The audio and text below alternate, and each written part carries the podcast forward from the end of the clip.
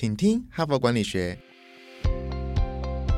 在这里，我们希望用轻松无负担的方式与你分享最新管理新知，打造属于你的哈佛 DNA。我是节目主持人杨玛丽 Mary。这一整个礼拜呢，都在分享《哈佛商业评论》十月号的一篇蛮重量级的文章，哈，跟如何培养领导力有关的。那他的文章的标题是。别被权力冲昏了头哈！打开你的权力防腐剂。那么我一连三天呢，分享了这一篇文章之后呢，我今天呢又选了另外一篇文章来谈说领导力的培养呢，要从信任开始哈。我觉得这篇文章也非常的好，它是发表在二零二零年六月号哈。我们在谈领导力的时候，这篇文章呢流量是非常高，也受到很多读者的喜欢哈。所以我今天呢就来分享这一篇文章。那这一篇文章的作者是由哈佛商学院的管理讲座教授，叫 Francis Frey 哈，法兰西斯·富莱教授，以及呢一个创业家，他是专门在教领导的哈，领导力的，叫 M 莫里斯哈，两个人呃所共同合写的哈。他们这一篇文章谈的主角呢是他们如何辅导大家非常熟悉的一家公司叫 Uber。他们在二零一七年呢，Uber 执行长邀请他们两位一起呢来解决他们一个危机，而这个危机呢就是信任危机，也就是领导危机哈。所以我就来跟各位分享这篇文章在写什么哈。那它的标题就是说，领导呢，你要培养领导力呢，必须从信任开始，而这个信任包括是员工对你的信任，部署对你的信任，其实也包括说，如果你是一个企业负责人，你的公司必须要得到客户的信任，得到消费者的信任。整个上下有供应链的信任，领导呢就要从信任开始。那么最极致的领导，尤其是如果你是领导一个团队或领导一家公司，即使你离开了，你的影响力呢还是在哈，这才是一种最完美的一个领导的展现哈。那么呃，刚刚提到说，二零一七年啊，这个文章是这样开头，就是二零一七年的春天呢，这个优步的执行长叫 Travis 崔维斯哈卡尼拉克。他呢就邀请这两位作者，我刚刚提到两位哈佛商业学院的教授以及啊一个创业家呢，一起到这个旧金山，因为 Uber 呢总部呢是在旧金山，它是一个旧金山市区呢崛起的一家公司哈，希望他们可以提供他们一些领导力的一些辅导。多数人没有那么了解，说那个时候的 Uber 呢，其实有一些危机哈，他们的危机包括说这个他的消费者觉得你是一个唯一视图的公司。他的计程车司机跟他们合作这些司机们呢，也觉得说你是一个唯一使徒的公司哈。那他们内部呢，也有很多的员工觉得说，老板呢只在乎赚不赚钱，他对同事的尊重呢，比如说是不是有一些不合理的对弱势的歧视、对女性的歧视呢，其实是不重视的哈。所以就接连爆发了一些这些事情，包括说传统的计程车司机在纽约抗议哈。也是对 Uber 这种新崛起的一些经营模式抗议，因为呃 Uber 就充实了一些传统计程车的生意嘛、生计嘛哈。然后这个执行长呢，也曾经有一个影片露出，而这个影片是他跟他们的员工在对话，跟一个他们的合作的司机在对话。其实当了 Uber 的司机呢，生活情况还是蛮艰苦的，就是他的收入其实并不是很好。但是呢，这个呃 CEO 其实表现的一副毫不在意的样子，所以这部影片流出的时候，就让 Uber 形象就大大的受损，大家会觉得你是一个冷血企业，一个唯利是图的企业。所以就在这个情况之下，这两个作者刚刚说哈佛商学院的教授跟这个 Anne 哈，就去到加州见了这个执行长。那他去之前呢，这篇文章做的就很犹豫啊，就是我要去吗？然后又觉得说我待会儿呢一定会见到一个狂妄自大的执行长哈，他们就做这样的心理准备哈。但结果呢，却不是这样子。他们看到的是一个非常谦虚哈，然后非常反省啊，那一副啊不知道怎么办的一个执行长哦，所以他们就吓到说：“哎，怎么会跟外面的印象差那么多？”因为他们觉得他就是唯利是图啊，很霸道的人嘛哈。所以一见面才发现说：“哦，他根本不是这样的人哈。”所以后来呢，他们才愿意呢接下这个案子。那他们接下这个案子之后，他们的辅导呢，他们就用一个所谓的信任金三角的一个理论呢，套在这个案子上哈。事实上，这个信任金三角，我觉得呃，我今天来介绍给各位听众，我觉得非常的好哈。就是说，你要建立你的信任，别人对你的信任，你的消费者对你的信任，你的客户对你的信任呢，你就用这个金三角来衡量哈。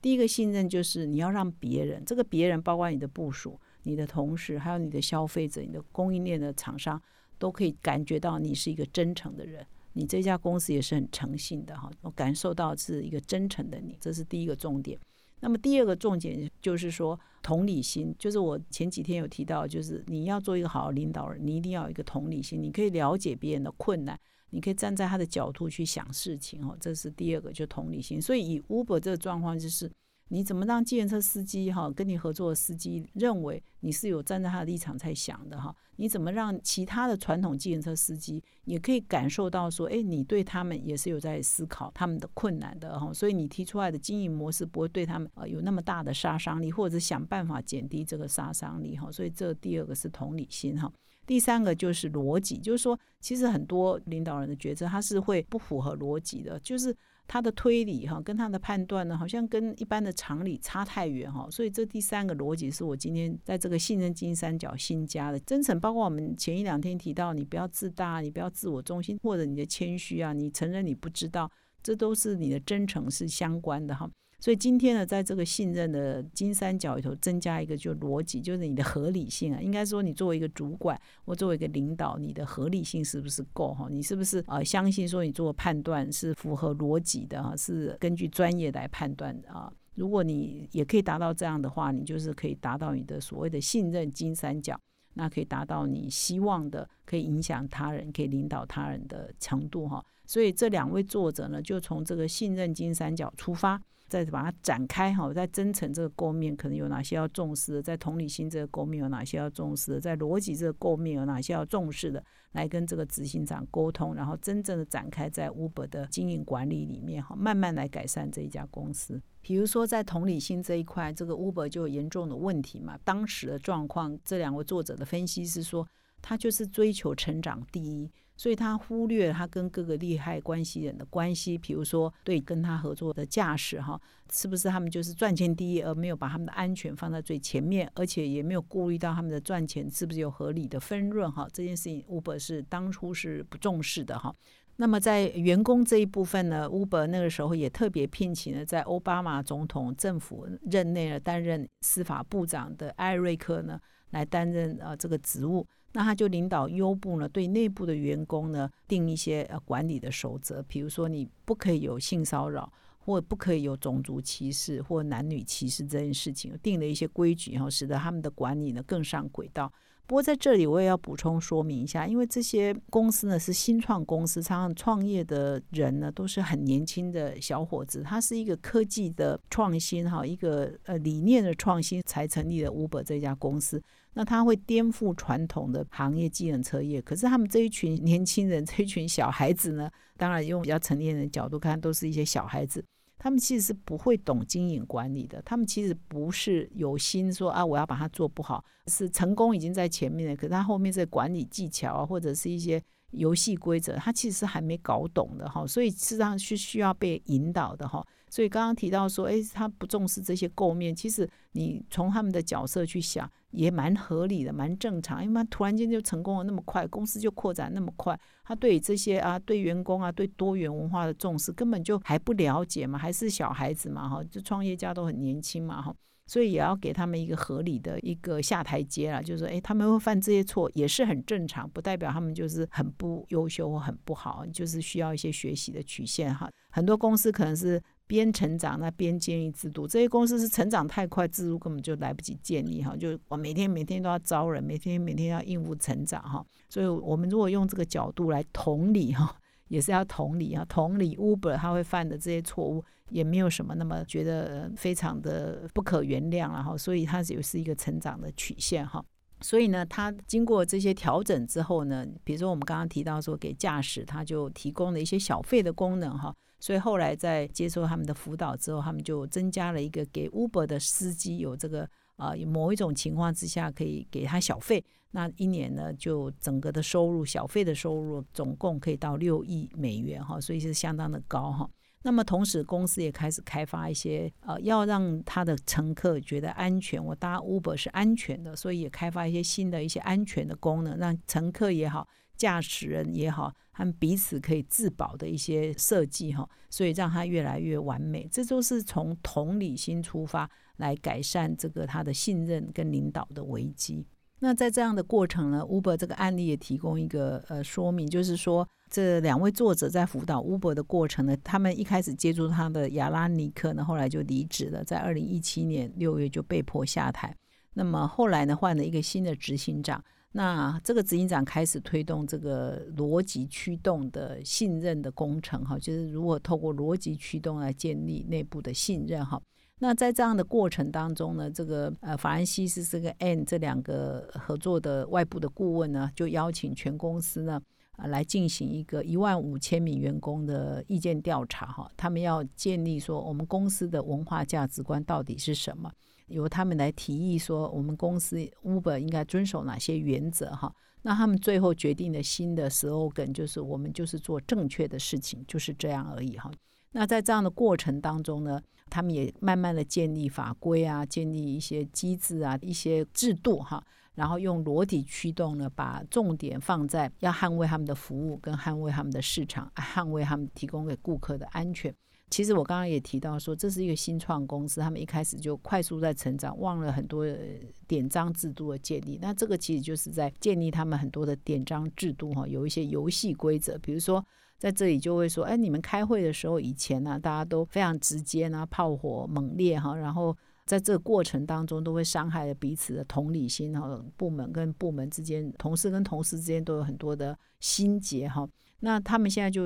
定了一些开会的守则，比如说开会的时候啊，至少在那个时候，他们就说所有的 device 哦，就是科技，比如你的手手机啊、你的电脑等等都不能带进去哈，我们就是要恢复我们。同事之间的温度啊，有眼神的交流哈，这是他们啊提的一些规则，或者是说他们要提升这个数千名主管的技能哈，因为他们发现说呃公司成长太快，对员工对主管都没有什么训练，比如说也没有训练怎么当一个主管嘛哈，所以就是一个属于逻辑不稳定哈，所以绝大多数的主管都开始接受教育，怎么做一个好的主管哈。那全世界各地的分公司也都要参加哈，就是培养他们这个领导的能力跟管理的能力，让这些制度呢也可以落实在这个公司里头。那这样的过程当中，就协助公司的同事善用啊一些共同的工具，共享一些呃共有的概念，然后共享一些游戏的规则。那慢慢的就让这个公司的制度上轨道。然后有一个逻辑驱动，大家做的决策也不会再感觉很怪异，或者是一些奇怪的事情会发生。就慢慢在这样的过程当中，建立同仁之间跟整个公司的一个信任哦，或者是共识，或者是有一个统一的游戏规则哈。那慢慢让 Uber 呢，在一年内呢，就变成比较一个稳定的公司哈。当然，这是一个新创公司，它还有一些问题待解决，但至少经过了一年呢，就已经有初步的成效哈。包括说员工的情绪啊，他们的驾驶的薪酬啊，客户的安全啊，优秀人员的离职率降低啊，很多新的优秀人员会加入啊，等等。你就想说，二零一七年有那么大的反弹，但是后来呢，慢慢的这个信任危机解除，这个危机包括员工对公司的信任，包括消费者对公司的信任，包括驾驶对公司的信任，都慢慢增加了之后呢？美国的街道呢，就常常会看到很多人就穿着 Uber 的衬衫哈，在他们走来走去的，这代表这是一个他们喜欢的品牌嘛。以上就是分享领导要从培养信任开始，而信任呢，可以从金三角构面呢去切入，一个是啊你的同理心，一个是你的真诚，一个是你的逻辑哈。那不管是对个人还是对公司，都是一样的道理哈。你可以把金三角套在一个个人身上，也可以把这个金三角套在一个公司身上，都是一样可以的哈。那么以上是今天的分享。最后呢，还是提醒各位听众，如果你喜欢我们的 podcast，请现在就订阅，并且到说明栏看更多的管理观点。我们明天呢又要进入这个哈佛人物面对面哈，那请你还是要回来。明天周五晚上八点，谢谢你的收听，我们明天再相会。从团队到个人，管理的大小事都是 HBR 的事。现在就上 triple w 打 HBR Taiwan 点 com 订阅数位版，首月只要六十元，让你无限畅读所有文章，向国际大师学习。现在就开始。